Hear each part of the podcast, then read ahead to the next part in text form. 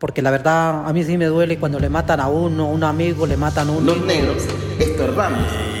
Y estrategias para protegerme yo dentro del territorio han sido más que... Creo en mis ancestros y mis ancestros. Mochila de vida. Relatos de líderes sociales sobre autoprotección. Habitantes de las regiones de Colombia, donde la guerra no termina de irse, comparten sus estrategias de cuidado y supervivencia. Lo que me vayan a dar, que me lo den en vida. Posiciones políticas de líderes y lideresas sociales que implican peligro de muerte en las regiones. Por ejemplo, hoy hay tanta forma de protección que el Estado le da un vehículo que otra cosa. En sí, para mí no es eso, para mí la protección está desde lo espiritual. De uno lo que tiene que tener fe es con, con la parte espiritual y como NASA, pues yo creo que en eso, en eso moriré. En Colombia, las víctimas del conflicto armado, los líderes y lideresas sociales y los defensores de derechos humanos que apuestan por la paz y participan en los mecanismos de justicia transicional han tenido que construir e implementar sus mecanismos de autocuidado y autoprotección. Protecciones mágicas, religiosas y espirituales hacen parte de su cotidianidad. Silencios. Cambios de ruta cada día. Códigos internos y sistemas de alerta que les ayudan a identificar los niveles de riesgo a los que están expuestos. Simplemente por expresar sus posiciones políticas o por apoyar a sus comunidades en consultas básicas sobre cómo acceder a la justicia. Confían en las fuerzas superiores, en el valor de la palabra, en sus prácticas ancestrales, plantas medicinales, amuletos, baños, esencias, bebidas, música y danzas. Pero han perdido la confianza en las instituciones del Estado, en la fuerza pública y en las políticas diseñadas para su protección. A continuación, escucharemos voces de líderes y lideresas desde los territorios que expresan posiciones y miradas críticas a gobiernos nacionales y locales afirman que estos no los han acompañado ni representado en sus luchas históricas. Y que todos los líderes hoy, con un perfil alto, estamos vivos por todas esas dinámicas que tenemos de protecciones internas. Te hacen un análisis, te hacen un tal, yo lo que decir, rey, y son los que te ponen en la balanza y son los que definen la vida. Son los que te dicen si quieres un celular, si quieres un chaleco, si te mereces un carro o te mereces una lancha. Eh, nosotros no nos merecemos ni siquiera un celular desde la flechita, porque para el gobierno nosotros no valemos nada. ¿Cierto? Porque nada si te contesta hemos salido que nosotros no estamos en tiempo. ¿Cierto? Entonces, ¿cómo se mide el concepto de proteger a la vida y proteger a un territorio? ¿Sí? La UNP, lamentablemente los que toman la decisión sobre el y son personas que ni siquiera conocen los territorios, no conocen el contexto en que vivimos, entonces toman decisiones y dicen alto riesgo, no tiene riesgo, bueno, riesgo extraordinario, pero entonces un chaleco, un celular, que eso de qué sirve. No lo mandan acá con un chaleco más riesgo tiene andar con un chaleco acá porque es más visible. Lo que nos vayan a dar en vida, démoslo.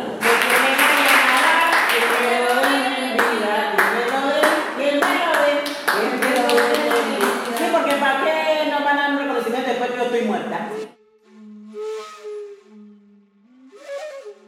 Las comunidades relatan con dolor todas sus pérdidas, las humanas, las de sus tierras, las del arraigo y la cultura así como las pérdidas de la tranquilidad y la salud mental. Sufren los rigores de un conflicto armado que no les pertenece y no los representa, pero que atraviesa todos los planos de su vida. Frente a la vulneración integral de sus derechos, la deuda social, la exclusión, la discriminación, la pobreza, la corrupción, el modelo económico extractivista, el abandono del Estado, el narcotráfico y otras economías ilegales, su respuesta ha sido resistir. Resistir por la defensa de la vida y del territorio. Resistir con grandeza y fortaleza. Yo no sabía de conflicto armado en mi territorio. Siempre uno veía problemas por ahí, cualquier problema de, de guaraperas o algo así, pero de que ah, hubieran muerto así yo no conocía hasta que en 1984 hubo una masacre por ahí en un territorio vecino. Fue ahí donde fuimos a, y por primera vez conocí la forma como matan las personas. En ese momento habían matado ocho personas. Ahí fue donde yo miré la primera masacre. Y ya de ahí para allá yo empecé como a conocer algo de, de homicidios así, pero selectivos, no tan, tan graves. Y ya como a partir de los años 90, 95, ya uno mira como más en Reos cuando nació, creo que era el, el, grupo Manuel Quintín Lame, y en ese entonces pues yo no conocía nada de la, de la historia, nada senté, yo pensaba que era un grupo así, pero con el tiempo me doy cuenta que era un grupo que de tanto atropello por el mismo estado, entonces algunos indígenas se, se organizaron para defender el, un territorio y el pueblo mismo indígena.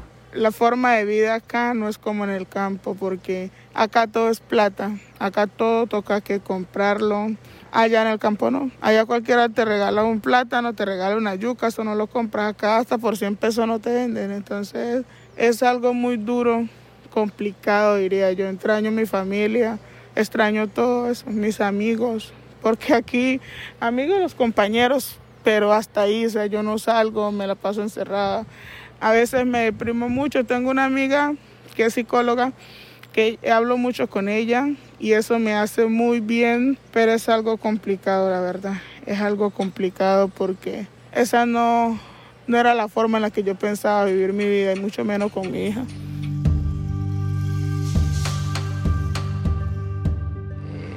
¿Por qué al blanco se le ocurre eh, fumigar, no? Yo creo que más que, al blanco es como la humanidad, como ah, el Estado ha ido perdiendo el sentido de ser humano. O sea, el hecho de fumigar es que nos están matando nuestra madre tierra y a matar nuestra madre tierra pues nos están matando a nosotros. ¿Por qué? Porque la madre tierra es la que nos viste, en nuestra madre tierra nos reímos, lloramos, comemos. Entonces, la madre tierra es todo para nosotros. ¿Qué le diría yo a los gringos? Que ya dejen de meter droga, que ya la paren ahí. Pueda que para ellos es algo muy bueno, listo, se la fuman o se la comen, yo no sé cómo será, y se sienten en la nube, se sienten tocando el cielo. Pero mientras que ellos tocan el cielo con la droga, hay personas que la están tocando, pero porque la verdad se mueren a través de esa mata. La mata no tiene la culpa, la verdad. La mata no tiene la culpa, la culpa la tienen los que la trabajan, los que la compran, ya, los que trafican con armas, la verdad, con, con, con droga. Entonces es, o sea, si no hubiera quien la comprara, no hubiera quien la cultivara. Entonces pedirle a los gringos que ya paren ahí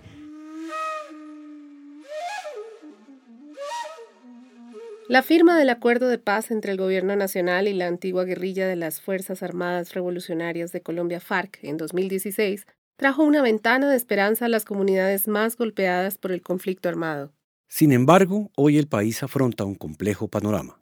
Se presenta una reconfiguración de los grupos armados ilegales y un recrudecimiento del conflicto en varias regiones que se expresa en ataques contra la vida, la libertad y la integridad de la población impactan gravemente el ejercicio del liderazgo, la defensa de los derechos humanos y la participación ciudadana. ¿Cómo crear condiciones para una paz sostenible en Colombia donde confluyan los derechos a la verdad, la justicia, la reparación y la no repetición? Las comunidades dicen, hemos tenido afectaciones en la vida, el cuerpo y el alma, pero no hemos perdido la capacidad de soñar.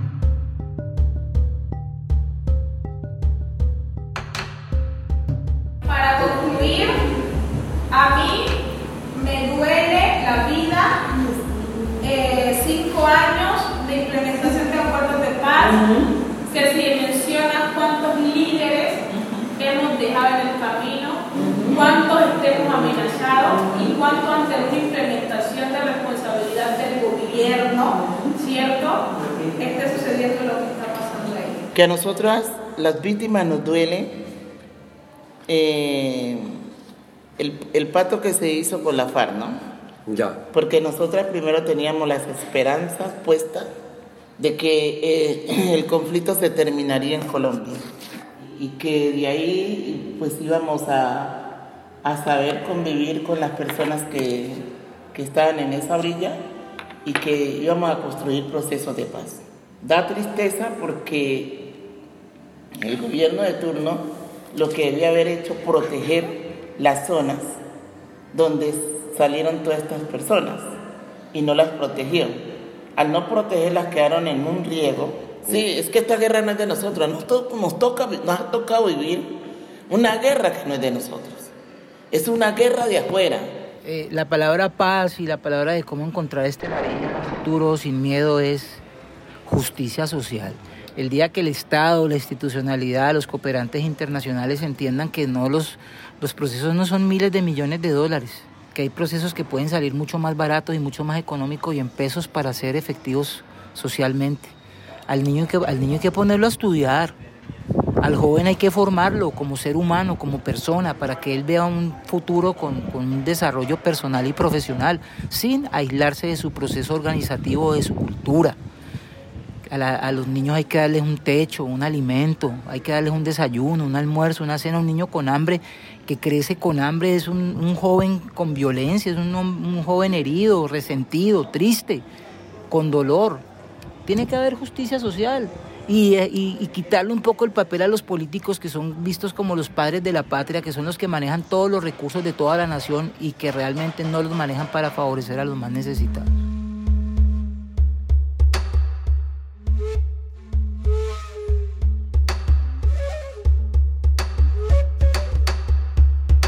Mi tierra con paz, con una paz verdadera, eh, pues obviamente sería un entorno totalmente distinto, ¿no? Un entorno, pues comenzando en que podríamos trabajar los líderes libremente, eh, en donde se podría trabajar una organización eh, más fortalecida, donde, donde dice, lo digo, o sea, podríamos explorar otras nuevas, por ejemplo, puede ser el turismo, acá tenemos muchas zonas muy ricas turísticas, sí, entonces eh, habría desarrollo, sí, pues obviamente con ayuda del, Estado, porque pues también hace falta, o sea, hablando de paz sincera, también hace falta presencia del Estado.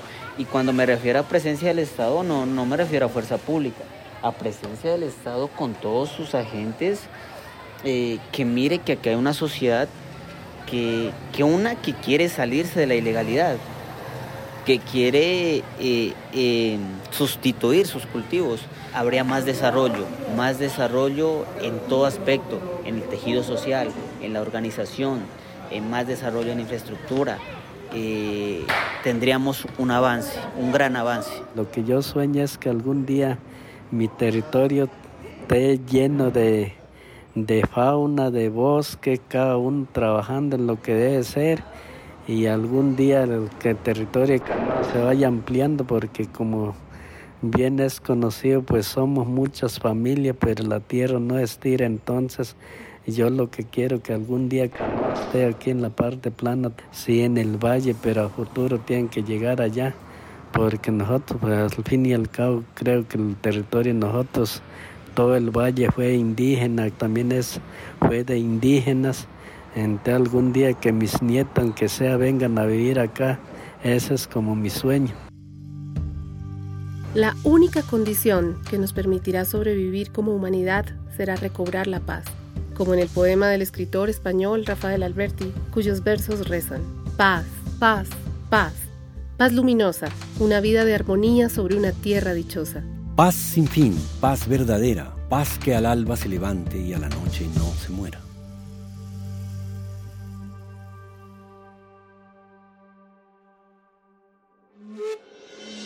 Fumigar es que nos están matando nuestra madre tierra y a matar nuestra madre tierra pues nos están matando a nosotros. Nos tocado vivir una guerra que no es de nosotros. Cuando me refiero a presencia del Estado no, no me refiero a fuerza pública. Este fue un episodio de la serie podcast Mochila de Vida, relatos de líderes y lideresas sociales sobre autoprotección, recopilados en diversas comunidades amenazadas por los actores armados en las regiones de Colombia. Para conocer las estrategias que como sujetos colectivos han implementado para proteger su integridad y vida. Estos testimonios fueron recogidos para el Sistema Integral para la Paz en Colombia, conformado por la Comisión de la Verdad, la Jurisdicción Especial para la Paz y la Unidad de Búsqueda de Personas Dadas por Desaparecidas. Con el acompañamiento del Programa de las Naciones Unidas para el Desarrollo, PNUD, Fondo Multidonante para el Sostenimiento de la Paz en Colombia, a través de la Red Nacional de Programas Regionales de Desarrollo y Paz, Red ProDePaz.